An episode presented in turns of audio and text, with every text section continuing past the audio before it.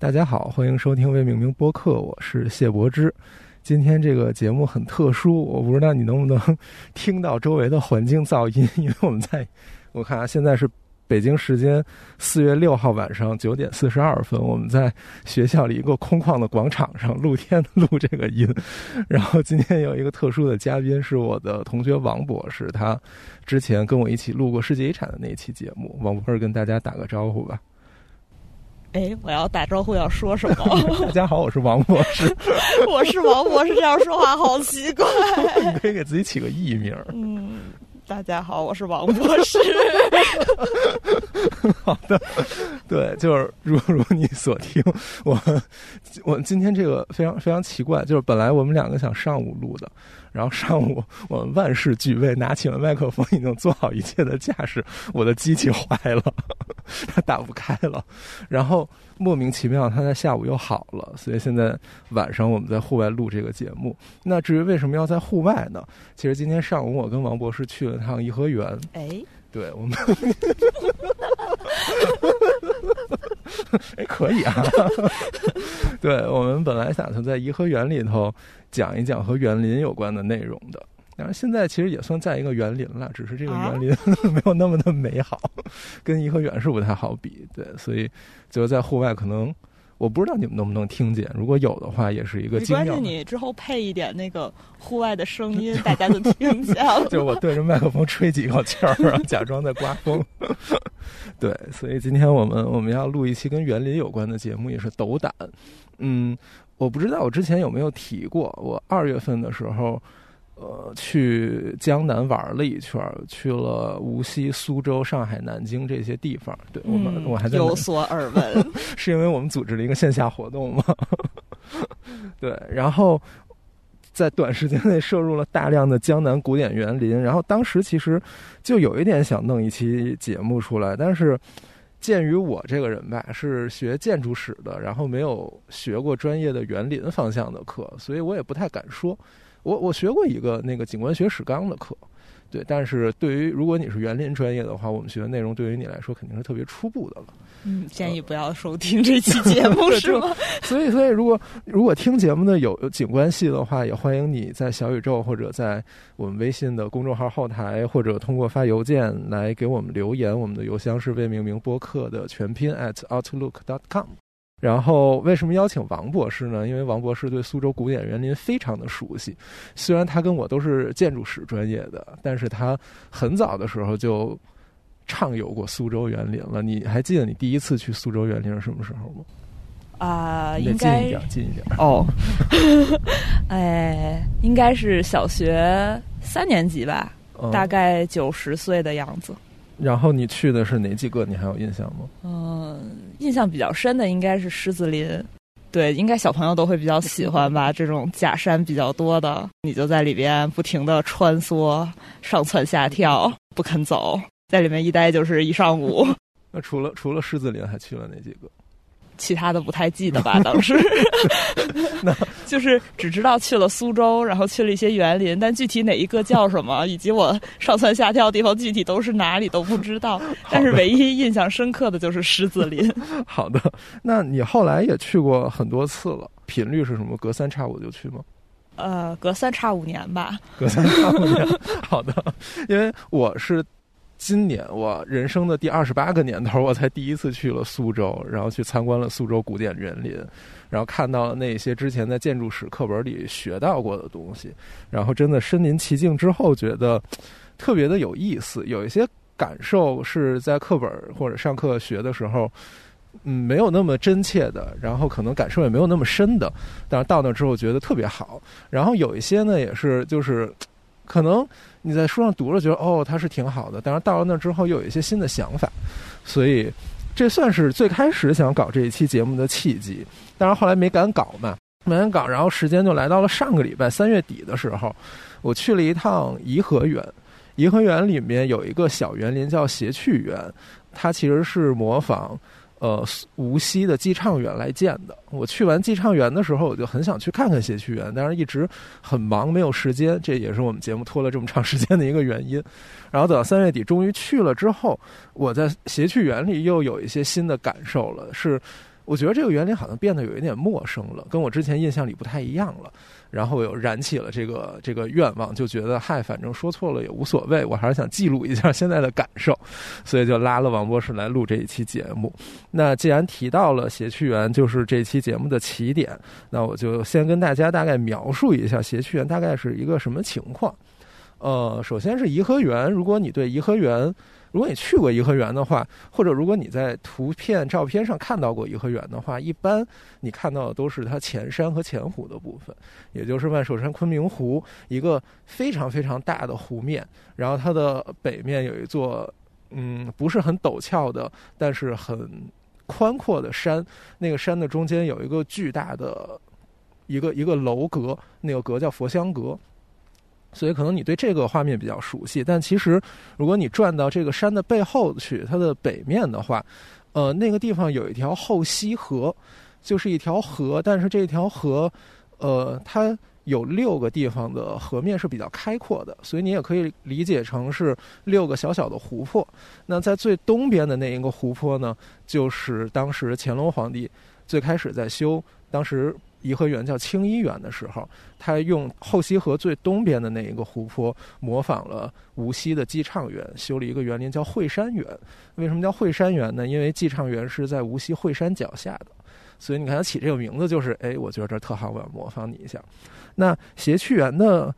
当时是这样的，然后它的一个平面其实是一个以水池为中心的庭院，就是大家可以在脑中幻想一下，呃，首先是一个水池，这个水池有一点像三角形，你可以大概的把它模拟成一个直角三角形，然后它的长边呢在上面。横向的一个长边，然后另一个直角边呢在左面垂直下来的一个稍微短一点的直角边，然后另一个斜边就是从左下角到右上角来连一下。但是它们那个湖面都不是笔直的，是曲曲着拐弯的。呃，我们也会把这个平面图放到微信的推送里，如果你。呃，有兴趣打开看一看的话，你就会直接看到这个平面图了。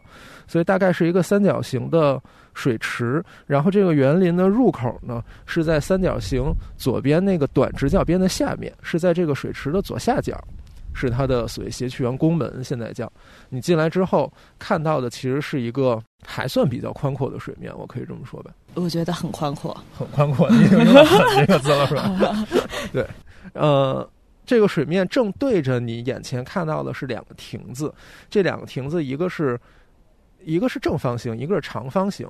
然后你可以想象一下，那个正方形的亭子在左侧，长方形的亭子那个长一点的边在这个正方形的亭子的后面。所以你可以把它理解成像一个船一样，正方形的亭子在左边是船头，后面是它的船舱。然后再往里面看，你相当于站在左边往右看，就站在西边往东看。然后再往里看，你会看到一个。一个一个桥，那个桥叫知鱼桥，是一个很低矮的平平的一个桥。桥的前面有个石刻的牌楼，很精致。然后那个桥也是一个大概从西到东、从左到右的一个走向。然后那个桥最右边，也就是最东边的尽头，正对着一个不算小，但是也不大的一个厅堂。那个其实是乾隆惠山园时期的一个主要的厅堂了。在原先乾隆时期，谐趣园大概主要的建筑就是这几座了。所以你会发现，这些建筑是沿着这个湖的南侧，尤其是沿着这个湖的斜边那样布置的。那在那个时候呢，这个湖的北岸，也就是那个直角边长边在上面的那个水平向的那个岸呢，它是有有假山的。然后它那里面有一个，我记得叫寻狮镜。然后另一个叫什么我给忘记了，所以它相当于建筑分布在南侧，然后山假山分布在北侧，然后在更靠北的地方又有一组叫，我我我不敢说是一组，它现在围成一个院子了，但是在乾隆的时候它没有这么的封闭，呃，那组建筑现在叫季清轩。它里面其实最重要的是那个叫青琴峡的一个峡。今天上午我们两个去看了，反正我第一次看的时候觉得还蛮震撼的，因为它是一个很大的、很陡峭的斜向的黄色石头的一个岩壁，我大概可以这么描述。然后原先峡谷底下是有水的，这个水去了拐弯的，最后流到刚才我提到斜曲园那个大概三角形的湖里。所以在元乾隆的时候，斜曲园的平面大概是这么一个情况。但是到了嘉庆的时候呢，嘉庆皇帝对它进行了一个比较大规模的改造，呃，首先就是刚才咱们提到这个湖的北岸的部分，呃，我刚才说是以假山为主嘛，但是他把那个假山铲平了，盖了一个很大很大的体量的建筑，叫含远堂，呃，是他在颐和园理政的时候会用到的一个场所，所以它这个地方就不再是一个单纯的点景和游赏的空间了，所以他在北边的季清轩里面建了军机处。今天咱们去，你也看到了，看到了。对，就是之前大臣们会在上面的小院子里等皇帝的召见，如果皇帝召见的话，他下来到那个大殿里去。而且他还用很多的连廊把这些建筑给连起来了。呃，我会在微信里附一篇贾俊老师的文章，他前一阵写了关于谐趣园和姬昌园的文章，然后里面有几张图，有一张就是当时乾隆时期的。那根据他的复原图，当时园子里的建筑是很少的，而且这些建筑也都没有被长廊连起来。其实。对，但是到了嘉庆的时候呢，这些建筑就都被连起来了。所以今天咱们去的话，围绕着那个三角形的湖，你是不会淋到雨的，就你不会不会到一个没有屋顶的地方。然后另一个改变就是，他把北边山上的季清轩做成了一个相对比较独立的院子。今天我们去，它都被墙围起来了。然后包括在谐趣园那个湖靠右上角的部分。呃，原本有一条假山的通道，它是可以通到那个季清轩里面的，但是今天我们去看，也用墙给砌起来了，所以原本是贯通的空间，变成了一个相对比较封闭的空间。嘉庆的改建大概奠定了今天我们看到的谐趣园的一个基础。当然，我们知道在第二次鸦片战争的时候，颐和园被烧掉了。所以后来，今天我们看到的这个园林是光绪时期重建的一个结果。那重建里面对它的改动是比较少的，只是在季清轩里面增加了两座烙膳房，大概是做吃的的一个地方。感觉还是甜品，感觉是我不会吃的甜品。对我，我不喜欢牛奶，我也不喜欢奶酪。所以，关于谐趣园的一个平面格局的介绍，大概是大概是这样的。你还记得你第一次去谐趣园，应该是很小的时候吧？因为颐和园离你家很近，我不确定我有没有进到谐趣园的那个院子里。就是小时候的记忆都是我去了一个地方，但我不知道那是哪儿。就是我对他印象很深刻，因为我很小很小的时候，第一次去颐和园的时候，我们买了一本颐和园的地图和景点介绍册，那个封面上印的就是谐趣园那两个我刚才说像船一样的亭子，所以我一直知道那个地方叫谐趣园。然后我也。我看了那个画册之后，我也知道它是一个很重要的小景点。我明确的知道他是写趣园，去应该是上本科的时候了，就接受到了专业的建筑学教育以后，是吗？对，但其实就是大一嘛，就你说专业的建筑学教育，可能还谈不上，甚至。无论是你之前去，还是今天咱们去转了一下，因为季清轩之前我是没去过的。嗯，我也没有。我一直记得那儿有一个门，但是那个门一直是锁的。嗯，然后最近我们去开了，然后开了之后，我觉得给我的一个触动就是那个青琴峡非常的壮观。我从来没想到颐和园里会有那样的一个还蛮陡峭的一个峭壁的啊，这个确实是没有想到过。对，嗯，然后那就除了青琴峡以外，你觉得谐趣园在你的印象里，你最喜欢的地方或者给你印象最深的地方是什么呢？就它还是没有那么公共的感觉吧。嗯嗯，对。相对来说，还是一个更小的空间，更封闭一点。我比较喜欢这种这种规模，可能你喜欢小一点的。对，我喜欢小一点的，就是大的那种，在我的概念里，可能它不是园林，它是公园。OK，而且你之前说你觉得谐趣园很北方，如果我没记错的话，对我觉得它很北方。这里面最大的原因很有可能是因为它的建筑的形式是北方建筑的形式。嗯，对，这一点确实是因为，呃，南北方那个无论是建筑厅堂还是亭台，它的建筑形式都是很不一样的。对，就是从它的那个式样到它的颜色就都不一样。嗯嗯，然后总体来说，就像比如你刚刚说的水面，嗯。嗯，我就是会觉得那是一个比较开阔的感觉的水面，就它没有南方园林那种特别曲径通幽，然后你觉得那个空间是可玩性很高的那种感觉。嗯，哦，你觉得它还是一眼看到头的？对，一眼看到头。嗯，哎，但是你比如说咱们沿着那个三角形斜边那样走的时候，你不会觉得它也有一些曲折的营造？然后包括北边那个韩远堂，你还记得那儿有一些竹子，那个游廊是刻意的拐了几个弯儿的。就这个，它有，但是好像就是不一样，它和那个南方的感觉，嗯，嗯，就还是相对来说是更宽阔大气的 皇家园林，皇家园林的感觉。对，嗯，没有没有江南的园林那么那么秀气，OK，而且它的那个。我也不知道是不是现在园林维护的问题啊，嗯就是它比如什么那种植物啊，或者是就是周围的这些景造景，或者是什么地面铺地嗯这种东西，就一切都透露着一种北方公园的感觉。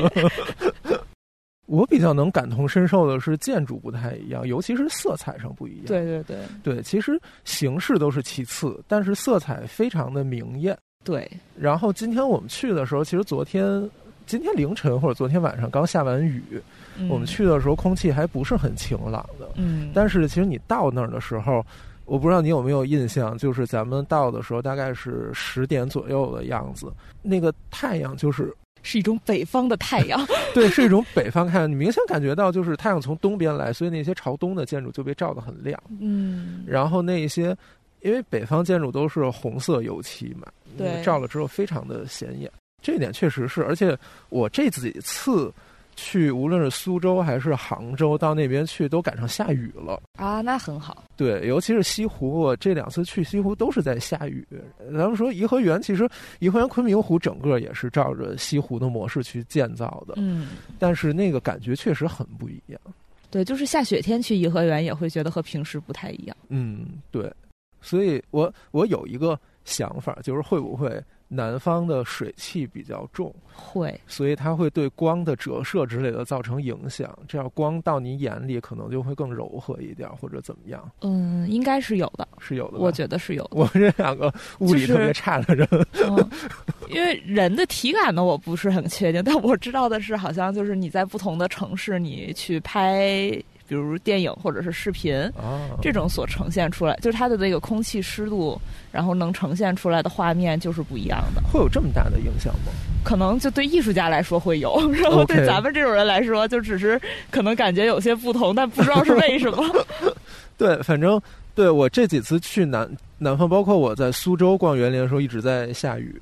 下雨就感觉和它那个它的瓦的颜色也比咱们更深，对对对，就是那种发黑的黑色的那种，黑灰色的。对，咱们这边的灰是那种青灰色，稍微浅一点。对对对，对所以当时尤其是下了雨之后，那个瓦就更深了，那个颜色。嗯，它那个木头也是本来的颜色，嗯所以整体的氛围感是不太一样的。没错。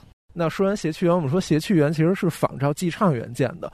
我记得那天我发了几张那个照片到朋友圈，然后有一个同学就评论说，他知道谐趣园模仿了寄畅园，但是也知道改动很大。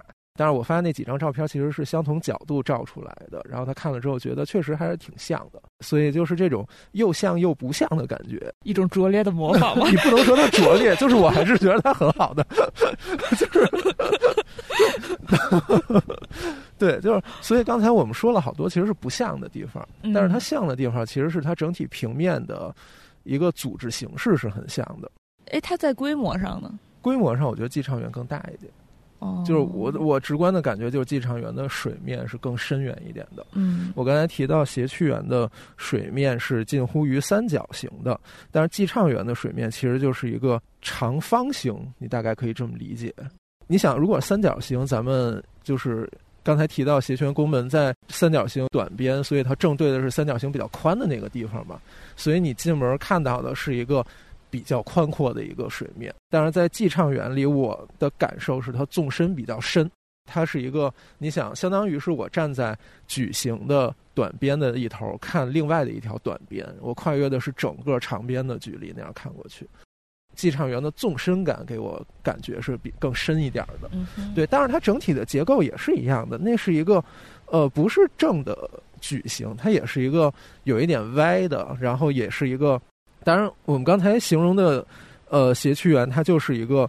呃，上北下南的一个方位，但是寄畅园，如果你的水面摆到和斜曲园一样的那个斜度的话，它是右边是北的，所以它那个北相当于往顺时针转了九十度的。但是为了对比的方便，我还是呃不按上北下南这样来做，所以就是它进门的入口，我我也我也不好说进门的入口，就是它主要欣赏景点的那个位置。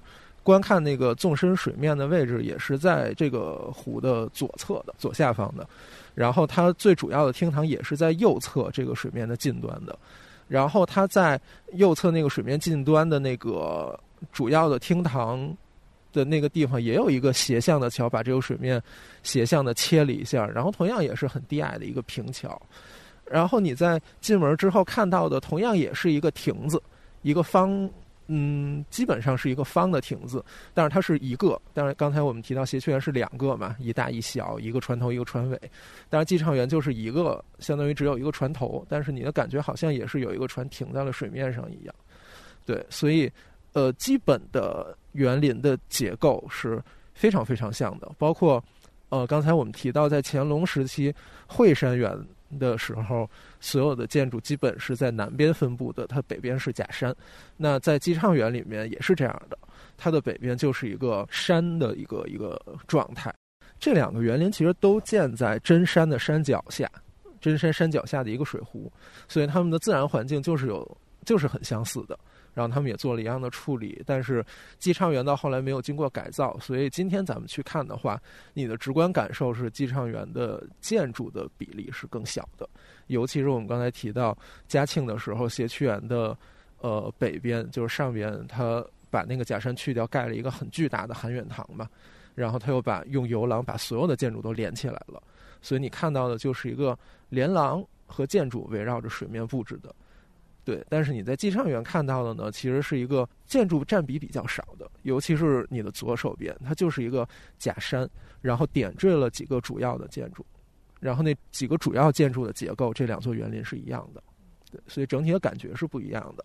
然后同样也是寄畅园的上边的部分，也就是其实是它的左西，就是西侧。就是刚才我们提到的靠上面以假山为主的部分，那个地方呢，它以假山为主，但是它这个园林水所谓水口，就是这个园林是以湖面为主体的嘛，那湖面的水总有个水源，然后它的水源其实是从呃大概是右上方那个地方曲折拐弯，然后从那个地方进入园林的，它在那个地方用假山叠石做出了一个景点，叫八音涧。哦，对，八音剑这个名字，我上建筑史课的时候就不断的听各个老师说它非常的厉害，非常的好。但是我当时的想法就是，不就是个进水口吗？有什么了不起？对，就是不就是在进水口里面做了一些高差，让水叮叮当当的发出一些声音吗？有什么了不起？对，但是。瀑布谁没见过？喷泉到处都是啊，每一个大厦门口都流着水。对，所以我我之我之前没觉得怎么样，但是我真的到了寄畅园之后，我发现那个地方真的是不得了，非常的了不起的一个设计。就首先它那个水口的规模比我想象中大很多，就是我想象水口可能就是一个坑。坑里是个山泉，你说的是趵突 泉吗？然后趵突泉了，对不起，这是一个很大的水池的。对呀，那个，但是他现在不就只冒了？山东人要生气了，对不起，对不起，这段剪掉。就是一个比较小的水池，可能是一个平方米或者四个平方米以内的一个地方，然后那个水源从那儿进来，然后可能做一些高差，像盆景一样的。然后小小的一个东西进来，但其实八音涧那个地方不是，八音涧那个地方是以人的尺度，然后做了一个曲折转弯的一个曲径通幽的感觉。它是用叠石和假山做出了一个像山涧一样的一个一个地方，然后那两边叠石的高度大概比我高一点，可能两米左右的样子。然后你人走在里头的宽度可能是一米二左右。就是两个人能错开，但是它不是很宽，所以是在这样的一个山谷的空间里，然后这个水就流进来了，就在你身旁有一个小溪，然后它呃通过这些假山和叠石的转弯，然后做一些汀步，让这个水从右边流到左边，左边流到右边，制造一些高差，然后因为这两侧的石头是和人差不多高的，所以回音的效果是很强的。然后你走到里面，那个水叮叮当当，它就会有回音，一个声学的设计。对，一一种一种空谷的感觉，就是我走到里面，我真的觉得我在一个自然的山谷里。然后也是因为那一天上午在下雨，人比较少，所以我一个人霸占了那个地方。我在那里面来 来出来，我真 就像我小时候在狮子林一样。对，我觉得那个地方太妙了，而且真的是第一次在园林里面，我觉得我所有的感官被调动了，尤其是。听觉和感受这一方面，其实我在里面走，我的眼睛没有看很多的东西，而是真的是在感受那个水的声音，因为它在不同的地方它有不同的声音设计。在这个地方，它可能哗啦啦啦啦流的比较急，然后它在接下来拐一个弯之后，它就会停一下，那个水的声音就没有，它就是就是在流动的那种声音。然后再拐过一个弯，它可能那个空间稍微开敞一点，回音可能更大一点，然后那个声音就会。变换成另一个声音，所以它所谓八音键确实能产生不同的声音效果。那它大概有几种？声乐有几种唱法是吗？水 水有几种流法？反正 对，反正就至少我在里面走的时候，我能感受到起承转合，就那那大概就有三四种的样子，是肯定是有的。那前提是没有人，就是希望你们去的时候能够像我一样。我很难想象那个窄的地方如果有旅游团去的话，是一个多么糟糕的状态。然后它是呃两三米左右的一个叠石假山嘛，那个山顶上有一个小小的亭子，好像是叫梅亭吧。我没有想到这上面还有一个亭子，有有一个很小的亭子，所以就是你走到那个山谷里的时候，抬头看，你能看到那个亭子上面的屋檐和那个柱子。哦。然后那个亭子尺度很小，所以你又觉得自己好像是在盆景里，但是你看到的又是真实的亭子和山。嗯。所以是一个很特别微妙的一个一个感觉。非常推荐没有去过寄畅园的朋友们，一定一定要去学习了，特别特别的好。对，但我有一个问题，嗯，寄畅园是在无锡的城里还是郊区？在郊区，哦那个地方它叫惠山古镇。那它是在古镇的城里还是郊区？在在在古镇的景区里，呃，那个地方通地铁了，所以它也不在很郊的地方。嗯，就是对于古城来说呢，就是它更城市一些，还是更郊区、更别墅一些？呃，在古代它一定是别墅的，就是在古代它应该属于山野地的那种感觉。对，因为那个古镇其实就是一条主街，然后有几个分叉，像鱼骨一样。然后这个寄畅园是在一个一个比较大的分叉里，你可以这么理解。后来我去苏州看哪些园林的一个很直观的感受，就是寄畅园会更野一点。我记得我当时跟你说，你说你不是。对，对对你不是很喜欢野的，我确实 对，就是一个娇柔造作的人。那因为他在那样的一个一个一个地方，你确实不会像城里的宅院一样做的那么精巧。对，是这样。所以，所以他也能做到一个比较大的面积吧？可能我觉得，一方面是原著比较有有钱，另一方面可能也是因为在郊区用地没有那么那么的紧张，也能选一些好的地形，可能 这样。城里面可能就没有这么多机会。对，呃，刚才整个的平面大概是介绍完了，所以哦，然后关于机场园的水面，我的一个感觉就是，它这个水面其实被分成了三个部分。你想，如果是一个呃从左下角到右上角斜着上去的一个一一个矩形的话，它大概在矩形中间的地方掐了个腰，呃，掐腰的地方就是那个像船一样的亭子伸出来头的地方。啊，然后在河岸的对面呢，它虽然没有没有建筑，但是它的山石也稍微凸起来了一块，相当于两个岸往里挤了一下那个水，然后这个水就有一前一后，然后再靠右边，也就是靠右上角的地方，那个矩形的角又被支鱼桥切了一下，切出一个更更小的水面来，所以这个就是呃有三个水面。但感觉斜趣园再切出来的那个水面就不值一提了。对，斜趣园那个水面，那就像是两个分了叉的路，中间有一块水。对，然后包括我去拍那个同角度，有一张是拍那个桥，那个平桥和对面的岸。呃，我在斜我在寄畅园就能拍到一个还算开阔的图片，但是我在斜趣园拍不出来，因为距离不够。远啊，对，所以我只能拍到一个很近的，就是它那个桥和那个角的关系是更逼仄的。然后斜曲园也提不上掐一下腰的那种感觉，它可能对它那个亭子确实探出了一点头，但是因为那个水面的纵深没有那么的深，所以他们没有办法做这件事。他只收了哈，然后可能就没有再放，对他收了一下就一收到底，收到底了。这个也是自然条件的一个一个限制。然后另外就是八音涧和姬畅园水面的关系，比谐趣园那个青琴峡和谐趣园水面关系要更近，就是相当于八音涧拐出来就是它那个主要的厅堂本身了。但是你看青琴峡其实是在比较远离它的一个，就相对有点独立了已经。嗯，这个也跟它应该也是跟它本身的地貌有关。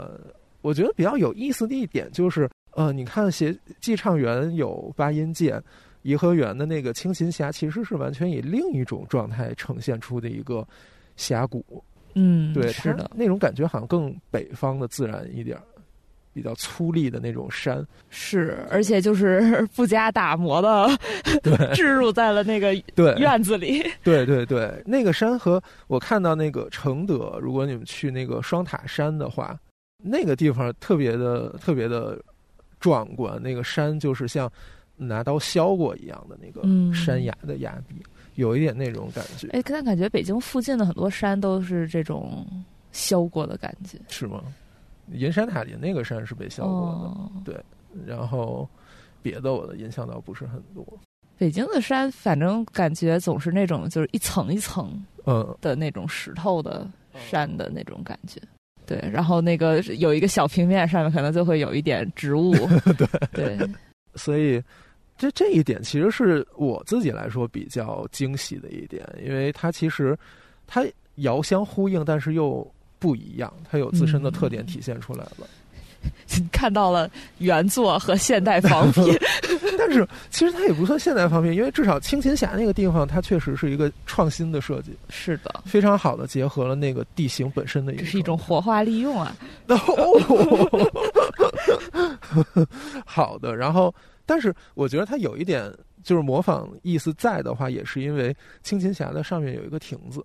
嗯，对对，那个八音剑的上头也有一个亭子啊，对，但是青琴峡那个亭子的尺度就更大了，就有一点皇家建筑的那种感觉。如果你还有印象的话，它亭子外头其实有一圈那个垂帘柱的那个檐下的装饰，对，就会更正经的亭子，对，就更 累赘一点。但是，呃，八音剑上的亭子就是四根柱子什么都没有的一个状态。可但那个亭子也挺配合它那个山啊什么的那个尺度的。对，如果小的话，好像就压不住了。对，压不住，差点意思。所以刚才我我我说完这么多的话，其实你能感觉到他这个模仿，他在模仿什么，然后他又根据自身的地形和地貌特点调整了什么。然后之前其实我不觉得谐趣园的建筑多，之前我知道含远堂是嘉庆皇帝建的一个很大体量的建筑，但是我没有那么深刻的感受到他对这个园林重大的干扰。但是我这次去了寄畅园之后，我明确的感受到它的效果其实就是建筑点缀在这个自然的环境里面啊，然后就是对你不喜欢的那种山野的那种，不是不是，我只是在想，就是这个园林到了北京，可能就。流露出了一些 皇家的气质，或者我我不确定是不是因为到了就是清代晚期以后的一个审美的趋向就是越来越复杂，我我但是也跟它的功能改变，反正就是各种机缘巧合凑在一起。嗯，我这一次就是三月底那一次去谐趣园，我一进去，我觉得这园子有点堵。当然，可能有点说说有点堵是有点严重了。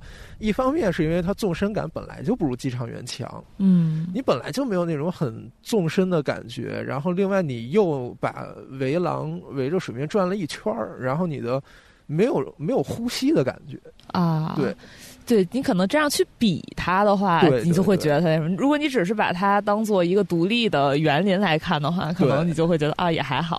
对，就是。对，就是就怕拉踩，是不是？就怕没有说学学不好的意思，但是就是我回来之后呢，新感觉确实是，就是我更能够感觉到课本上说的什么那些变化带来了什么。嗯，对。然后包括其实我觉得它的那个建筑增多的一个，我个人认为的一个典型的就是嘉庆皇帝对于季清轩的调整。嗯，呃，那个地方它有一个半圆形的游廊，从山上盘到山下。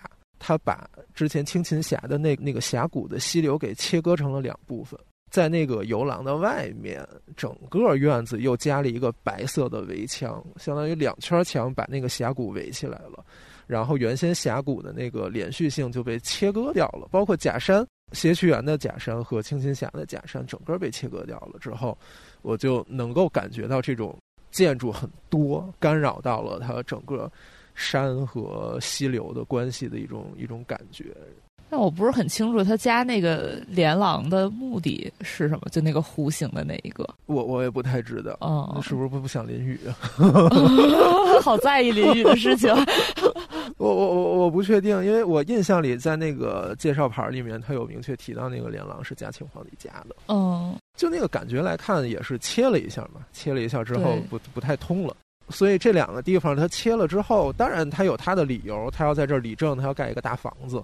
然后他要让他大臣有地方待，所以他在季清轩那边做了一些建设，可能出于真的是出于方便或者什么样，他拿连廊把那个湖泊给围起来了。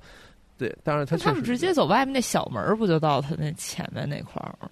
对，那可能就得问问嘉庆 到底是怎么回事了。反正最后呈现出来的结果，我想在亭子里待着，但我不想让你们看见。遮一下，遮一下。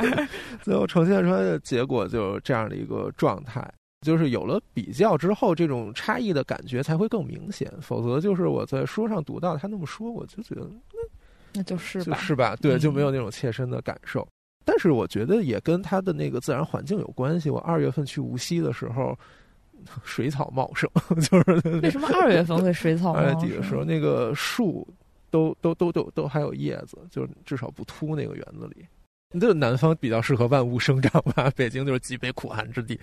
也是，所以就是那个园子都显得干干巴巴的，哎，真的是干，对，就干巴巴的，中间有一个水池。对，就是真的，就是植物真的会调节到这一点。植物一多，你又觉得哦，湿湿润。对 对，然后北北方很难塑造这种气质吧？尤其是你看这两个，这照片我也会放啊。你看寄畅园这个就明显就是一个。特别丰沛的地方，然后你再看斜曲园，就是 差点意思。尤其是它，就是那个几棵树好可怜啊！这么一看，对，就是尤其是它北岸，你想原先如果是假山上有一些植物的话，可能还有点那意思，但是它现在改成建筑之后，植物就更少了。也是，所以这是这两个的这两个的区别。嗯，然后还有一个是我的感受很深的，就是。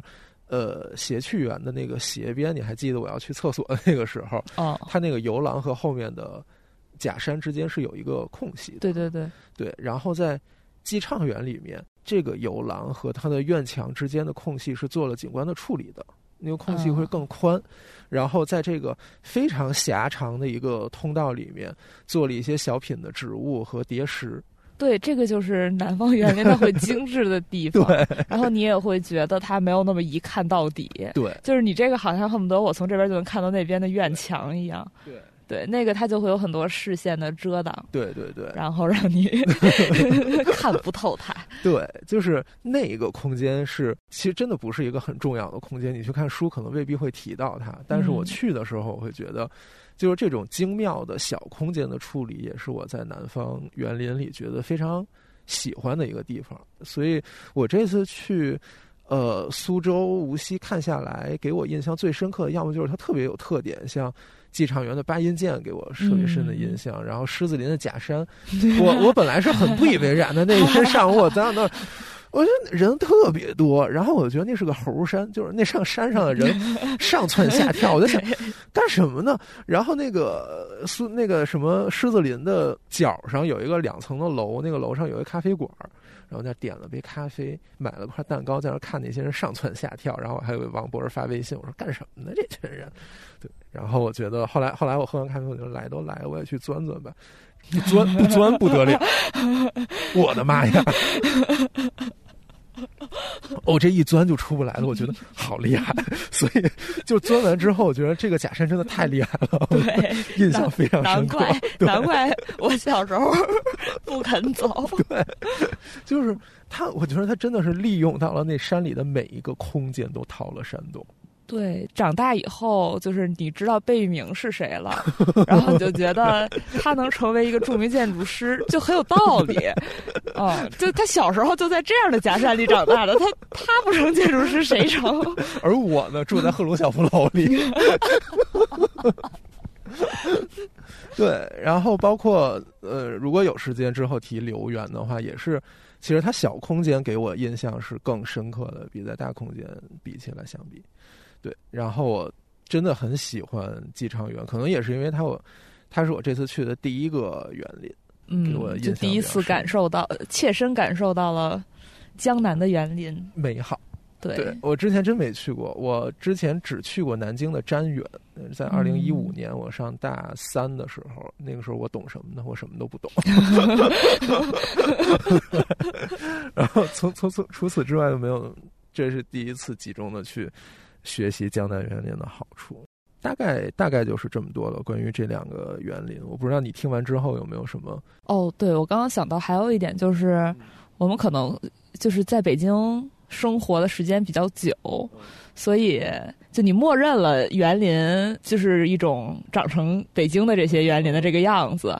然后你到了南方以后，你就会觉得，哎，这些东西就和我平时体验的那些东西不一样。嗯嗯。然后这个时候，如果告诉你说那个东西叫园林，你回到北京，自然你不会觉得你平时待的这个地方叫园林。那我倒没有产生过这种感觉。对。就不是一种东西，有的时候你会觉得它就是它气质不一样，对，气质差差真的是差很多。嗯，哎，我不知道，就是说这种词儿，如果两边都去过的听众，可能能知道我们在表达什么。如果你如果你是南方人，你没见过北京的这些园林的话，不见也罢，倒也倒也不必吧。为什么你开始拉踩了？没有没有没有，倒也不必了。就是还就你你可以可以看看，包括就我觉得最近也可以来我们北京逛逛公园。就是我觉得最近这几次出去玩，无论是我去东北看到沈阳的皇陵，然后跟他跟北京的这个十三陵产生联系，还是我去了江南之后跟北方的皇家园林产生联系，我觉得就是这种联系的感觉是很妙的。嗯，如果我单看一个地方，我觉得它特好，但是我看了这些相互之间有一些渊源关系的地方之后，然后我在这个地方想起那个地方，在那个地方想起这个地方，这是一种成系统的，就是你成系统的去比较这些东西的时候。对，所以就很很很推荐大家，就是如果呃去无锡去寄畅园，然后来北京来颐和园看一看谢区。嗯。即使你什么都不听我们的节目也好，或者怎么样也好，也会觉得很有很很有感触吧。嗯，对。然后刚才王博士一直在踩北京的园林，哦，我没有。然后接下来，那我们就要展开一个 battle，也不是说 battle，就是就是对吧？你觉得北京这个太太野，不是太野？我没有觉得太太大。哎，就是其实就是挺北京的那种感觉，就就像北京的长安街一样的那种感觉。就你像北京的街道和上海的街道，就那个尺度上的差别。对，哎，但是就真的你说到这一点，我觉得我经常会听到，就是大家说北京的街道尺度更大，然后，嗯，上海以上海为代表的那些城市的街道更密，街巷更窄。我的一个想法，当然我没有我没有查证过，但是我的一个想法，会不会比如说当时在规划那些东西的时候，其实是二十世纪初。相对来说比较早的时候，然后，然后在三十年代的那一套科布西耶的东西之后，然后等到你在做新城市规划的时候，你会不由自主的受到这些新思想的影响。就比如说巴西利亚，所以我在想，这会不会是一个现代主义之前的城市规划和现代主义之后的城市规划？只不过在中国，那可能我们说。呃，上海、南京这些地方，它规划的时间比较早，但是到了北京的时候，当然我承认，一方面有苏联的影响，有大院和单位的影响，它的块儿更大，但是另一方面，会不会也跟当时，呃，三十年代、四十年代流行的那种功能城市的，呃，立体的交通、高效率的思想是有关系的呢？这很难说，他们当时有没有学习这些内容啊？这很难评。对，但还是街道尺度是很大的嘛。他可能追求的还是一种要恢宏大气的那个感觉。长长安街很宽，大家知道长安街很宽是为什么吗？因为他们想临时当飞机起降的跑道，就是如果敌特打过来的时候，他们要在长安街坐飞机飞走。所以当时，呃，西单那个地方有两个元朝的双塔就被铲掉了。而且真的跟北京这个单位有关系。你像刚才咱俩吃饭，横穿了人家小区，就是，对啊，就是整个那个小区。其实你如果打开的话，当然可能小区里的人不愿意打开。但是你如果 对如果打开的话，那个感觉就会不太一样。而且这个单位和小区带来的问题是，它那个路啊，它都断头了在里头。对，那个是。对，但有一些就是你就是咱就按那种 block 那种街块算的话，咱们那个街块也超大，好不好？对，咱们那个确实。对，就是我以前小时候出去玩，就跟着我爸我妈走，我就没有什么感觉。后来长大了以后，自己出去就是你要做行程的安排嘛。然后我记得特别清楚，就是毕业的时候去日本，然后我就想啊，这隔了两三个街区。这得坐公交了，这不坐地铁、公交 肯定到不了。然后发现，哎，好像走路很快就能到 啊。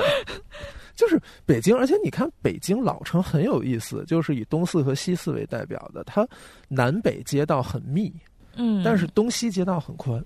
嗯，然后现在北京那个块儿画的，之前我们感觉大概就和以前北京那个东西的一个胡同的东西的那个宽度是差不多的。但是其实它那个，比如说西四头条到西四二条可能很近，嗯，那个一百米左右，对对，那个其实就是一层嘛，一层房子，对，所以这一点确实很有意思。嗯，一层院子不应该说是一层房，一层四合院。对对对，那你比如说你在这种情况下，你。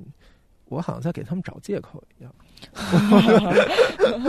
对你，你比如说老城里面，你要做南南北向道路的路网加密，你就要拆掉拆掉很多房子。嗨，该拆的不也都拆了？对。然后这这这是刚才发散出来的，就是刚才你提到北方更大一点，对，就是北方的那个更粗犷、更大气一些。咱们说的好听一些的话是这样的，对。嗯，南方就更精致小巧一点。对，那接下来就进入到你的 part 了，因为王博士特别喜欢网师园，他对网师园的评价非常高，不用到特别。对，所以你你要不然先跟大家介绍一下网师园的平面格局大概是什么样的。网师园它最早开始建造的时间应该是在南宋的时候，但是那个时候的形态和现在就不能说毫无关系，但也 基本上就是毫不相干吧。今天的这个形态基本上是在光绪年间的时候形成的。现在我们看到的那个格局是一个叫李弘毅的人，然后他买下这个院子之后，然后进行了一些改建，然后形成了我们。基本上就是形成了我们今天看到的那个格局。从面积上来说，网师园的面积其实是一个比较小的一个苏州园林。它的面积，比如跟留园或者拙政园相比，那它可能相当于是留园的四分之一左右。那拙政园就相当于两个留园，那它可能就是拙政园的八分之一那样的一个面积的情况。等会儿你现在说网师园是它核心的那个。小园子还是它算上房子的？算上房子就整个的这个面积，然后比留园小那么多。对，就是留园它能到两公顷。哎，但是我我我在留园的时候，我真的没有觉得他们有四倍那么大的差距。对，但是这个数据也不是我自己量的，你量可能也量不到这么准。嗯，然后呢？就是在这个李弘毅父子他们这一家子人吧，然后进到这个园子之前，它中间是一个长方形的一个湖，我们大概说就是一个长条形的湖，然后周围有一散落了一些建筑，嗯，大概是这种比较松散的排布的这么一种状态。他以前也都是那种别墅啊什么的这种性质，然后等这个人住进来的时候呢，他就给这个园子进行了一个大改造，然后把这个水池的面积也缩小了，加建了非常多的建筑在里边，就形成了现在这个样子。总之，它现在的平面格局呢，主要是以一个就是它现在缩小了的这个水面为中心，然后这个水面基本上是一个正方形吧，我觉得它的入口是在这整个园子的东南角。如果我们看平面的话，我们可以把这个园子分成三个部分：西边、中间还有东面。当然，我们先进来的就是这个东边的这一块，就是一个大型的住宅在东边。哎，这个都是他后来加建的。然后呢，继续往北走，会有一个射鸭廊，是从最后的这个院子里面往西边穿出来。这样就是你如果去这个园林玩儿，然后这个时候你就开始第一次见到了它中间的那个水面的部分了。这个水面区呢，它的北侧就有一些建筑，还有一些连廊。这些建筑主要的功能上是读书用的。里面比较重要的一个是这个射牙廊，然后你可以从这里走到竹外一枝轩，然后这个轩呢，好像它在不同的这个原主更迭的过程中，它一会儿是一个开场式的这种轩，一会儿是一个封闭式的轩，进行过一些修改。再往这个园林的中部走的话，就有吉须斋、看松读画轩，这些都是一些建筑。然后一直沿着这个水面的北侧，然后就可以进到它西侧的一个单独的小院落，就好像写趣园在颐和园里面 的这样一个一个 园中园的感觉。然后呢，这个小院子呢，就是网师园的殿春怡，它和它南侧的一个花圃就组成了这个园林西侧的这个部分。这个花圃呢，是这个园林里面其实好像很重要的一个社交场所，就是园主的社交场所。然后它本身也在这边种了一些芍药。它原先和这个殿春仪它其实是一体的一个整个的院子，后来呢也是就把它隔开了，然后就花圃是一个院儿，然后这个殿春仪这个小院儿是一个院儿这种状态。殿春仪这个院子呢，就是一个比较有名的院子。大概八十年代的时候，在美国的大都会博物馆，然后就进行了一个仿照它的一个建造吧。然后就其实相当于在那个博物馆里面盖一园子，对二层的那个中庭里面好像是，然后它盖了一个这个东西，然后它叫明轩。所以大家如果去到。大都会博物馆的话，就会 对，就会纽约，嗯，大都会博物馆就会看到这个家乡的景物，对，就是家乡土特产明轩，嗯嗯，你们有没有听众在美国？就是如果他没有办法来到苏州看的话，他 就可以去纽约看一看。然后它这个小院里面也是有建筑，然后有山，然后有石，有植物，然后可能还有一点点水，这个样子。然后南侧的这个花圃呢，后来就没了。解放以后，他后来就从别的地方搬了一个古宅到这个地方。原先的那些花儿，他们好像就移植到了那个沧浪亭去了。哦，对，然后当然还留了一些，反正说是留了一些芍药在那个电春仪的那个院儿里。但是因为我也没有在芍药开花的季节去过这个地方，所以我不知道它到底现在还在不在那个地方。那个新搬进来那个古宅，现在就叫路华馆，然后它就是一个茶馆，然后你可以在里面喝茶的样子。你从那个电春仪那个小院儿，它在南侧还有一个小门，然后从那个小门里面出来，就可以回到中间的那个有湖的那个园林里面，然后就来到了一个在这个水面的这个构图里面非常重要的一个地方，就是它的月道风来亭，是一个小亭子。从这个小亭子呢，你就可以继续往南走，然后完成这个绕湖一周的动作。然后绕到这个湖的南侧的时候，就会又有一些新的建筑出现。然后这些建筑呢，就是一些游乐、宴请之类的这种功能的建筑了。然后也有一个小的假山，然后继续往东边绕，绕到就是。你还没有回到原先的那个住宅的时候，然后它还有一座小桥，可以回到那个石牙廊的那个地方。那个小桥叫引镜桥，反正就是一个很小很小很小的桥，嗯。然后整然后整个园林大概就是这么一个格局。所以就是如果你从东南门进去，然后你就可以沿着这个逆时针，然后绕这个园林这么一圈儿，然后就再从这个门出去。我们也会把这个图放到公众号上啊。其实刚才王博士说了半天，我觉得大家的一个感受就是，这个园林的层次非常多，而且这些景观是和它的建筑结合的更紧密的。其实从平面图上也会看出来，因为比如说，当时我们上课的时候说拙政园，哎，这网师园，对不起，说网师园是一个中型园林，嗯，但其实它最核心的那个有水面的园林是很小的一个，它并没有很大。对，然后它其他有很多假山，还有一些景观是分布在这个宅子的其他的庭院里的，然后做成了小小的园林，然后它们之间互相有一些呃关联，或者互相有一些呼应。所以对，大概是这种感觉的一个园林。这个其实也是我当时进了网师园之后的一个明确的感受。呃，其实我那天上午在狮子林就有一点这种感受了，但是我觉得狮子林它的园林还是比较集中的，我可以这么说。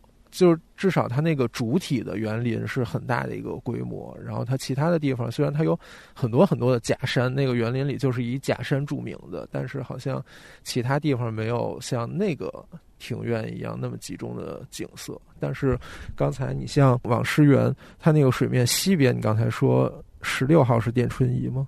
对，那个地方其实是一个。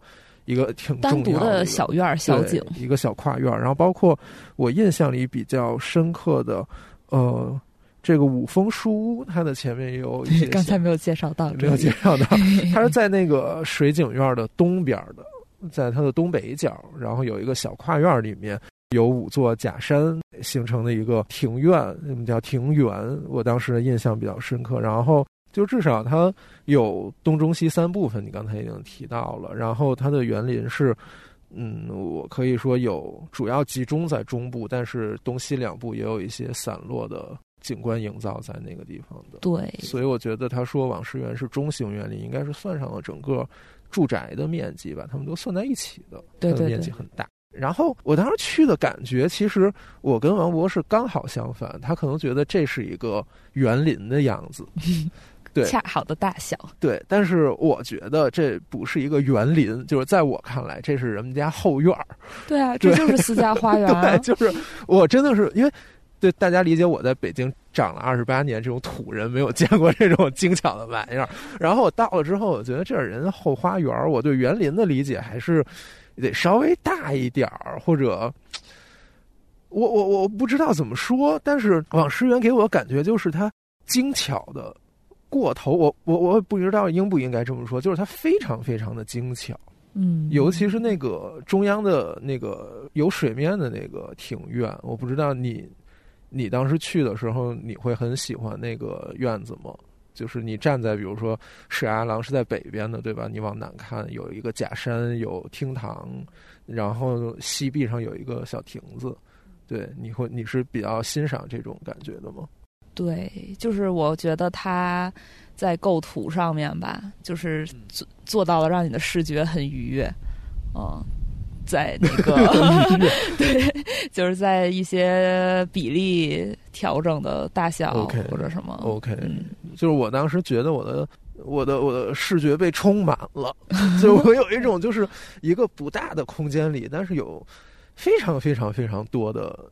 东西，东西，对，就是我当时，我我记得我也跟你说了，就是它南岸有一个假山，然后假山的后面有一个厅堂，对对对，但是假山的旁边也有一个厅堂，嗯，对我当时的感觉就是这个地方有两个厅堂，已经有一个对，已经有一个假山里有两个厅堂，它每一面其实都有景观的营造，它北边有一个曲桥，然后那个桥和那个射牙廊前面，包括那个厅堂前面还有一假山挡了一下，稍微我如果没记错的话。然后它西边是那个亭子，那个月到风来亭，对对对，对吧？然后南边我刚才说的有一个大的假山和两个厅堂，然后东边是一个有桥，对，反正就是它四面都有都有景观，但是我觉得在那样的一个庭院里的话，他们的距离有点太近了，就是它还是有点小，我不知道，可能是我的。对我的感觉大概是这样，我反而还会觉得，就是你前面在那些就是充满了建筑的地方走一走，忽然间到了一片水面，有点开阔呢。开阔，我们两个就是哎，你说有南方血统的人和纯正的北方人是不是就是不太一样？我也是深受北方荼毒的小孩儿。所以你刚才形容完之后，形容完它的平面之后，你最大的感觉其实就是它的。呃，景物的营造非常的紧凑，然后它得到了非常好的在构图上的协调，所以你无论从哪个角度看，都能得到一个比较好的视觉效果。对，而且它的就是在空间上面，我觉得它的那种流动性做的是比较好的。嗯，怎么叫空间的流动性？诶，就是就是你从一个点到另一个点，你不是像北京的这种园林那种直接就过去的感觉，嗯，然后你是通过一个。有一些曲折的路线，慢慢的去接近它，然后中间还会点缀出来一些风貌的植物，嗯，然后你可能在从一些就是就是你往远处看过去的时候，它会有非常丰富的层次感，嗯，你可能就是远处的那个地方，你能看到它的一半儿，你要去的那个地方，然后它是一个你又不能直接到达的那种感觉，然后你有一个非常强的游玩的，就是可玩性很很强对，嗯，哦，我想一想啊，你说这种感觉，其实我在留园的那个小空间里面有体验到，那也是一个很小的空间，但是对，其实留园也有很多那种小的小院子的塑造。就你，你进了它的前院，你看到这个房子，透过房子看到了它的后院里面的假山或者是建筑，呃，不，不是建筑，或者是那个树植物啊对，植物，它不会让你一眼看到底，对，它东西后面有东西。哎，你你你夸王诗源，你还有别的要夸的吗？我看你后头好像还写了一点东西，虚实对比和构图，你刚才有提到吗？嗯，构图已经提到了构图，提到了，嗯，虚实对比，嗯，就其实也是在它的构图里，好的，这要怎么办？对，它有一些虚实的对比，就你比如说像在中间的那个庭园的时候，你看向那个住宅那一面的时候，那个住宅就是一面大白墙，哎，往西边那个墙是吗？呃，东吧，东吗，啊，对，东边东边东边那个墙，对对对对对，确实是一个白墙，我有印象。就是它中间那个像是，就我会有一种在一个院子院子里面高墙的院子里面在造景的那种感觉，啊，嗯。对对，我觉得我自己觉得有一点别扭的点，也是因为我觉得我是被一个高墙困在了一个地方，然后在这里面，嗯，做了很非常丰富的处理。哦，对，所以可能咱们两个确实理解的角度不太一样。对对，对，但也有人说，就是那个，因为他现在的那个园林不是那个李氏嗯父子他们做出来的嘛？嗯嗯，然后我忘了当时是谁了，反正就是那种很有名的专家，他就认为他们就是王氏园里的大败笔，就是这两个人毁了这个园子。是，那你毁了这个园子，嗯这园子也没别的了，没剩什么 其其他的别的东西了。嗯，它有一部分它是跟原来比较匹配的，对，OK，嗯，但是其实我觉得就是大面上看，就都是人家新后来新弄的这些嘛。对，嗯、但是你要想，如果它没有了就是东边那一大组住宅建筑的话，嗯嗯、那这个园子，然后你这个水水面大一些，然后你周围点缀一些建筑，可能它确实是一个不太一样的一个感觉。对但咱谁也没见过那感觉。对，但是哎，它那个白墙前头是不是也有一些植物和假山的处理？它挡了一下，它稍微挡了一挡，就是做了一些那个景景观的处理。就很有意思。你刚才说到白墙这一点，其实也是我接下来夸一夸我很喜欢的艺圃的这一点，也其实也是因为一道白墙。嗯，就是艺圃是一个小型园林，但其实它那个水源的规模，我觉得和往师园水源的规模基本上是一样的，只不过艺圃的住宅的规模非常小，它只有两组，然后两进这样一个很小的规模。而且它是那种就是住宅建筑比较集中，然后对园林比较较集中。对，然后这个园林也是以水面为核心，然后它分得很清楚，它北边就是一个很长的水榭，它北边整个一条是建筑，然后那个建筑呃地基是石头，是落在水上的，所以就是一个一个一个很长的水榭，然后它主要的景观都集中在南侧，它南侧呃东南侧，也就是它南侧右半边是一个假山，假山上有一个亭子，然后它西半侧呢用一个白粉墙给隔开了。嗯然后它用白墙隔出了一个小院儿，就是这个，比如说你脑子里想一下，有一个方形的院子，它在西南侧有一个墙，呃，有一点斜度，但是也不是完全的那样斜着切了一个角出来，大概切了一个小梯形出来。对，就是那个角本身是正方形的直角，然后垂直上来，再斜着撇到左边去，大概那样切出了一个小院子。那个小院子里头有两组很小的建筑是书斋，如果没记错的话。嗯，然后，呃，那个两个书斋是贴着西墙的，也就是在左手边的。然后那个小院子的右手边贴着那个隔墙的位置，布置了非常小尺度的假山和小水池。呃，你如果不进去的话，在那个大庭园里面是可以绕着转一下的。如果你进去的话，就是一个别有洞天的感觉。然后，如果你站在北边那个水榭，其实那是一个主要的观景的场所了。然后往南看的话，你的左半部分，呃，大概可能三分之二或者五分之三是假山和一个小亭子，然后右边的五分之二或者三分之一。是一个很高的白粉墙，然后它在这个大院子，刚才我们讲的是集中在南边的景致，然后它的西边就出了那个隔墙的小院子，在大院子的西边其实就是一个长廊，然后没有做很多的东西，呃，中间有一个小小的场轩突出来了一点，但是基本上就是一条廊子带过去，然后这个院子的东边呢，做了一个，呃，当时我记得说那个原主。生前很爱吃枣，然后他去世之后呢，我们家门前有两棵树，然后然后他的孩子为了纪念他父亲，然后就在种了两棵枣树，这 不是枣树，修了一个小小的房子，然后大概就是那么一个纪念的一个一个典故，所以有一个小房子，然后还有一个小亭子，大概是这么一个状态。然后我自己很不喜欢那个北边的那一排廊子。就是那一排廊子，如果你坐在里面往外看是非常美好的，嗯，但是如果你站在水池南岸往北看，我就觉得有一点太乏味了，因为非常长。古建筑里面那个，就是古镇里面沟边的那个房子，沟边灯。对，那嗯，在里面挺好。出来一看，他什么玩意儿？那当然，可能有园林的同学要批评我，就是这是这其实也是它精妙的一点，就是那个水榭在水的上面，也有对有有有说是比较精妙的一点。但是，在至少我自己啊，我我仅代表我自己的观点，会觉得稍微有一点单调。嗯，对，就是一个平板一个廊子都打开的话，就是一个场轩。但是往南看的话，我非常喜欢那个感觉，就是它会让我觉得不是特别的丰富，但是它又有很多变化。对，就是我可能不会觉得它那么的精巧，因为它可能雕琢的不会有往事园那么精巧。往事园已经雕琢的真的是非常精巧了，但是那个地方，呃，但是你说它什么都有，有山，有亭子，有树，而且最妙的是有一个白粉墙，然后。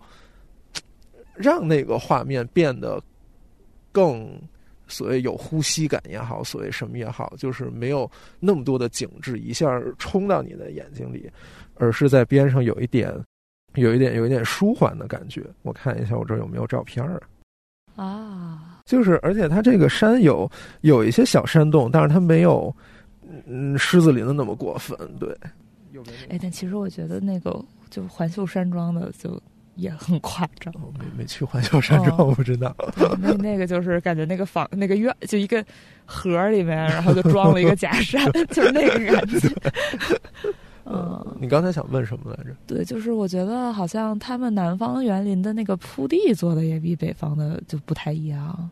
就我不知道北方的这个是现在它变成这样了，还是它以前就是这样的。嗯，就反正好像就是很普通的那种砖的地。然后南方他做的那些鹅卵石也好啊，然后什么瓦片儿啊或者什么的这种组合在一起，然后在地上做一些图案什么之类的，好像会比北方的有可能。你就是你提到这一点，我想起两件事。第一件事就是。南方城市很早就用青石板在铺地了，但是北京一直是土路，然后以至于到了清末，那些南方文人来北京之后的笔记就是一下雨，这北京地面又臭又脏。对，然后另一个印象是，呃，去年的时候，上海广播电视台还是什么的。他们跟同济大学的一个老师，我忘了叫什么了，对不起，那位老师搞了一个在秋霞浦的直播。嗯，秋霞浦是在嘉定的一个，呃，是不是上海唯一的一个还保存到现在的一个很很成规模的一个古典的园林啊？我已经不确定了，但是它是很独特的一个。然后在那场直播里头，那个老师就强调了关于铺地的这件事儿，他又提到里面。不同年代的铺地有一定的展现，然后最 original 的、最原始的那一个，他用一个一种铺装的方式，暗示了水的感觉。啊，对，就是那个地方没有水，但是他用一种枯山水的感觉出现了。对，但是他用那种特定铺装的方式暗示这个地方好像是有水一样。嗯这件事我记得特别清楚。然后本来我。呃，二月二月去上海的时候，想去嘉定看一看的，但是嘉定好远，对，嘉定好远。所以我希望我下次能有机会再去亲切的看一看。所以你说完之后，我觉得确实有可能，他那边会处理的更精妙。对对，北方可能确实是，嗯，欠一点对，雕。而且就是南方，你很难见到裸露的土地。南方很难见到，因为都是草。就是我反正就是在这个园林里啊，我是说，对，它就都种上了草也好啊，然后植物也好啊，什么这种感觉。然后你北方就经常裸露的是大片的土地，你看咱们身后 哦，这是园林吗？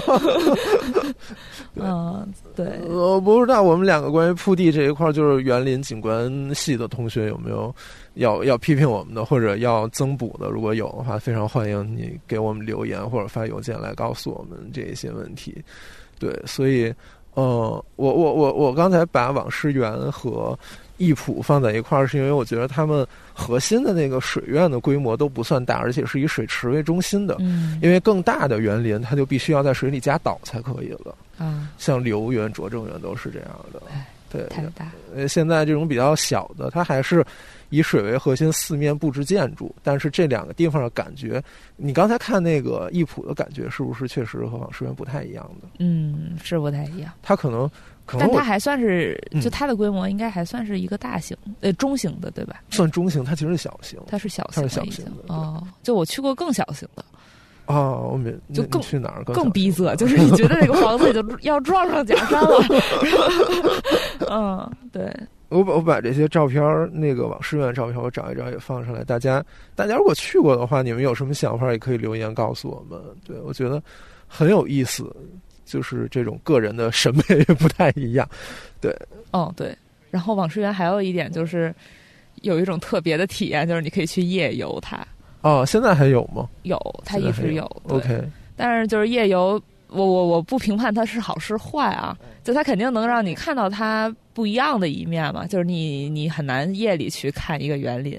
哎好像颐和园是不是也有夜游？颐和园没夜游，但是你可以买了票不出来。哎，我记得他之前好像有一个什么夜游，可能现在没了。然后呢，但是呢，他就给那个 他就给那个网师园，他里面做了一些那个演出。啊，你反正你走这一圈儿，然后他会给你演一些东西，嗯、然后你不懂那个苏州啊或者什么那些方言的话，你也听不懂。但是比较奇怪的一点就是，他打了很多五颜六色的灯，啊、然后就比如那个白色的墙，他就晚上打上了彩灯，哦，五彩斑斓的那种。对，就反正可能他那个整个的那个视觉设计应该是很多年前以前做的了，哦，然后他又是这种世界遗产地，他可能不太方便去改改动这些东西嗯、所以就一直用到了现在。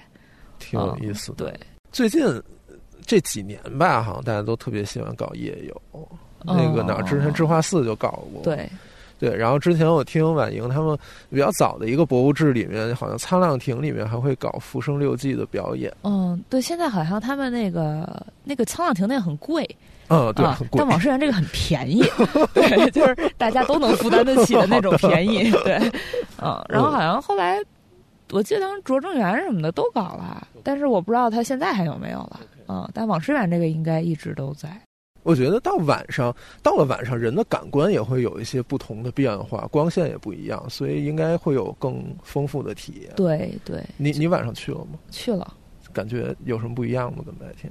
哦，那肯定还是不一样的呀。就是 对，但是可能就是你的那个注意力就总是放在，就是而且它是那个分批次的，就是你首先你不可能说就是你自己一个人在里边儿是别人带着你走。对，它是等于一一队人一起这样走啊，然后呢，它又有好多的演出表演，你的那个注意力就已经被那个演出给吸引走了。但是它还是有一些地方，就是即使人很多，嗯然后你依旧能感受到它的那个呃园林晚上那种就很安静，然后曲径通幽的那种感觉。啊，但是这种感觉对我妈来说可能就会比较吓人，啊、她就很担 心那种什么假山后面躲个人怎么办？哦，哦，对。然后他也会借用那些景色，就比如说你在那个射鸭呃射鸭廊上，呃，他就让你看什么水对面的一个表演啊，他就会有一些这样的东西。或者你在那个什么月岛风来亭，他让你看这边的一个什么亭阁里面的一个表演。他是有一个引导，但是他的引导可能跟表演有关，但是他会引导你去看这儿或者看那儿。他就是会引导你走一个路线，就逆就是一个哎逆时针的一个路线，对。但是他到了定点的地方，他就会让你停下来，然后他就会给你表演一下。OK OK，但是呃，我很难想象他一波要带多少人啊？哦，可能有个二十人左右。二十个人那么小的一个尺度里头，同时二十个人，你还要定点，难度还是挺大的。但是我我不知道，就是我去的时候是算人，因为疫情期间嘛，反正我不知道我那个时候算是人多还是算人少。它应该有一个最大的限制，对，它肯定有。然后一晚上好像它还有那么有两场呢。那你那一场多长时间？一个小时？嗯，一一个小时得有。嗯，而且他最后也会留一点时间让你在那个园子里面自己溜达溜达什么之类的。他敢让你们自己溜达，说明这个管理方还挺有担当的。对，本来就黑灯瞎火的那么小的空间，很容易就掉毕竟他也都装上了彩灯嘛。哦，好的。嗯，哎，他好像是有过，好像有过那个游客掉掉到水里过，有过好像。还还好吗？还好还好。那我看现在几点？十一点，十一点二十了。嗯，咱们是不是也差不多了？还有时间说拙政园和留园吗？你要说很多吗？我们夸一夸留园吧，因为我们两个都很喜欢留园。我我我不确定我喜欢的点和你喜欢的点一不一样，就是它，呃，主体的院落不是也是以水为中心，然后，呃，西边是假山，北边有亭子是在岛上，然后南边有一个平台，就是它那主厅的平台，大概过来，然后这个院子吧，就是。没没什么问题，但是也没有给我很深的印象。我刚才说给我很深的印象，其实是它靠东边的那个地方，你进来就首先它进门的那个曲曲折折的是它的就是最最厉害的地方。对对 对，那个路就是在建筑史里面被说了无数次的，就把你一个曲径通幽的概念嘛，对引到进去。我确实，我当时来六院的时候，就是这些东西我知道。但是这些景点在哪个园林里，我不太对得上号。嗯，对，所以我当时走的时候，我就是觉得，因为我之前去网师园之类的，也是从人家宅子里穿来穿去，然后穿到园子里嘛。嗯，所以我当时在留园里头，那条路也是穿来穿去，然后，哎，穿到后头一个地方，先是有漏窗，嗯，然后接着就是开场的一个场宣，然后一下那个园子就露在我眼前，我觉得。这个地方应该是课本里面写的那个曲径通幽的地方吧？然后我在网上搜留园平面图，一看，哎，果然是这个地方。对，所以当时就有一个印象。然后印象最深的就是你走完那个曲径通幽长廊之后，你的右手边，也就是这个园林比较靠东边的部分，它有一组非常非常非常小的景观，但是它营造出了特别特别多的层次。可能就是几间房，然后它的庭院可能就是几平米，非常小，但是。它用漏窗，然后用开洞，但是不开门，你过不去。嗯，对，对他做了非常多的那种一层一层一层的感觉。我当时在那儿转了好久，就是我一个学建筑的，而且是学建筑历史的人，而且是做过关系食品的人。对，然后我在那个地方就是有一点转晕了的感觉，每一个角度都不太一样，但是你就在这个地方一直在转，然后我觉得那个地方给我的印象其实是最深刻的。对。就是园林里面好玩的地方，就是那个可游玩的那个空间。对对，然后关于拙政园的话，其实我更喜欢它拙政园西边的那个小的园子。就是拙政园，它现在分成东中西三大块儿，但是如果你去看建筑史的教科书里面，其实就是中央的一个很大的园子。一直叫拙政园，然后拙政园对不起，然后西边的一个小一点的院子，在历史上长时间是被单独的分割出来的另一组，它叫补园，补是织补的补。嗯，呃，我在中间的拙政园的那一部分，其实感受没有特别好。当然，这个没有特别好，里面有一部分原因是因为拙政园的游客实在是太多了，因为它的名气实在是太大了。然后我在的那时候，那个里面熙熙攘攘，参观体验非常差。然后再加上，其实它里面的景色，我不知道是不是因为它还保留了明朝的一个比较早期的状态，而早期的园林可能不会像晚期的雕琢那么的精细。嗯，对，所以就会有一种。嗯，也就嗯，就那样吧，就这种感觉。对，但是我到了西边的补园之后，我觉得它会更紧凑一点。它的建筑单体其实我个人没有觉得非常的出彩，但是同样也是一个比较小的景观的营造。它的水面往南延伸的非常的远，但是其实就是一条小小的沟。然后围着那个沟转一圈，然后从一个纵深向的方向去看那个建筑和山和那边有一个小亭子的关系，其实是比较有层次感的。然后那个地方给我的感觉要比中间拙政园给我的感觉要好一些。然后那当时我跟你说完之后，你也觉得拙政园的处理没有非常的。就拙政园有点野，对，然后他还看着有点北方的，你就不行公园的感觉，嗯，不知道不知道是发生了什么。对，所以我们两个刚才在最后大放厥词了一番，我觉得应该会受到一些园林史同学的鄙夷。嗯，就是感觉去拙政园玩完了以后，就是那个愉悦的程度，还不如去旁边的苏州博物馆。对，所以，呃，对，但是这这都是我们这些。建筑历史方向没有太系统的，并非研究园林方向的同学的。对我们对园林的了解确实是比较有限的。然后这次也只是因为我太喜欢机场园了，然后我去了协趣园之后，又有一些话想说，所以拉着王博士录了这一期节目。然后如果在听的各位朋友们有任何。嗯，想法包括你去参观苏州园林有什么感受的话，都很欢迎你能留言告诉我们，分享跟我们也跟大家分享你的感受。呃，如果你在小宇宙评论我们，或者在微信给我们留言。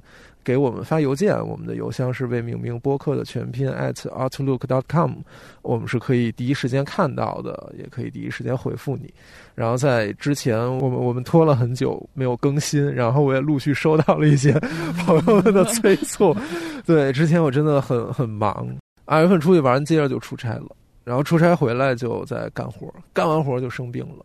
反正就是之后，我希望我跟童老师或者我。我们跟其他的嘉宾也好，能有一个恢复到之前的一个啊，至少是有更新。嗯，对，然后祝福你们。然后，然后也有也有也有也有不止一位听众催促了我那个王菲的音乐的节目，我很感动，大家真的有在听，而且有在催我的第三期。我很纠结，因为我已经觉得第二期不如第一期了。我觉得我说了半天，说了自己的感想。没有提供一些有用的信息，然后到第三期，就是他九六年之后的那些专辑，又是我自己的一些感想。我觉得就是一个一期不如一期的概念，所以我还我没我没我没太想好。然后如果我我我我我是那个就比较看感觉的，如果哪天想好了，可能我两天就把一期节目搞出来了。但是我我很谢谢你们有在听，我也很谢谢你们希望我做新的节目。嗯，它会让我更有信心去把我想说的那些东西说出来，然后我可能确实再组织一下吧。那今天这个园林的节目就是这样了。现在已经已经十一点半了，我们要回宿舍洗澡了，要不然 要不然没有水了。然后也很感谢大家听在这儿。明天，今天是几号？今儿六号是吧？六号，明天我跟童老师就会录之前我们嚷嚷了很多次的那个什么影视作品里的建筑，然后再听听童老师给我们讲一讲这个课。对，当然这两期不确定哪期先上啊，到时候看呗。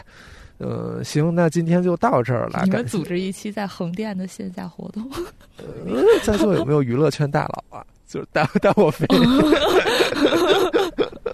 对，那那那行，那今天就就就这样了，谢谢大家的收听，我们下期见，拜拜。拜拜。